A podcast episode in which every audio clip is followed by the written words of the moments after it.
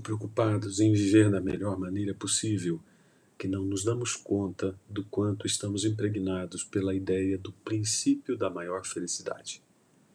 Vivemos em busca das melhores respostas, modelos de vida, tudo que nos traga o que for melhor. Mais do que isso, passamos a acreditar que se tivermos respostas e explicações razoáveis para justificar nossas condutas, seremos mais felizes e nossas vidas terão mais sentido, e então poderemos finalmente confiar em Deus. Só que na prática, a teoria é outra. Quando nos vemos cercados de problemas que escapam ao nosso ilusório controle, despejamos nossa perplexidade e, quando não rebeldia, injustamente em Deus. Em outras palavras, não sabemos o que fazer quando não há o que fazer.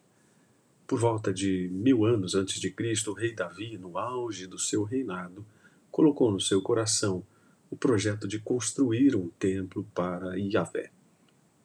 Mas ele não contava que Absalão começaria contra ele uma rebelião que o faria fugir de Jerusalém. E não é difícil imaginar como isso deve ter abalado Davi, dividido entre a promessa de um grande reino para o qual não faltaria sucessor e uma afronta familiar que poderia lhe custar o reinado. Estudiosos acreditam que foi nesse contexto que o Salmo 62 foi escrito. Por certo, Davi tinha muitos questionamentos, talvez até reclamações, mas ele preferiu dizer: Em silêncio diante de Deus, minha alma espera. Apesar de tudo que lhe fora prometido, não era preciso agredir Deus com orações. Esperar confiantemente nele é melhor que ter todas as respostas.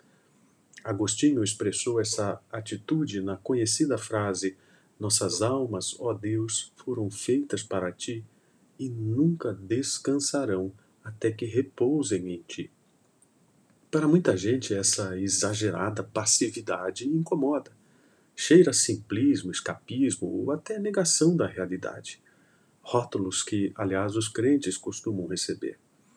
Mas esperar em silêncio é um esforço da alma, de resignação, mas que requer a mais intensa energia do ser.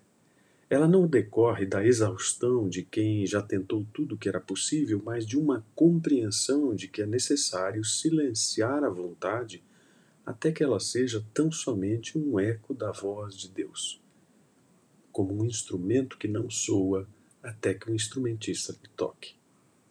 Esperar em silêncio é também criar o ambiente ideal para ouvir Deus, sem tumultos e barulhos estridentes. Mas no estilo de vida que adotamos, isso é quase inalcançável. Estamos expostos a um nível de estímulos sobrepostos praticamente desumanos.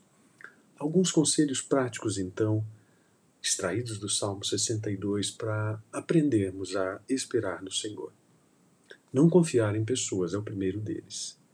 Isaías e Jeremias fizeram advertências bastante semelhantes nesse sentido. Não ponham sua confiança em simples mortais. São frágeis como um sopro. Que valor ele tem?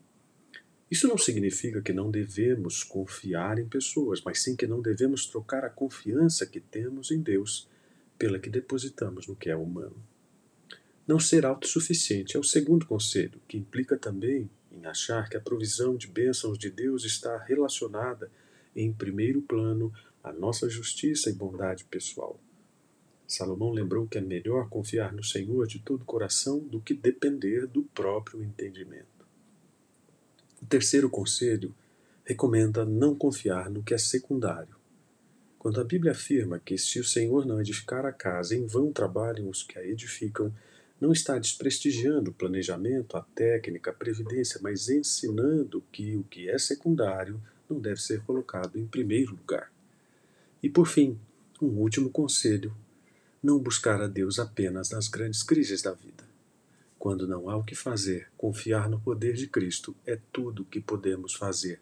Não é contraditório é uma gloriosa expectativa pelo momento em que tudo será submetido ao domínio dele.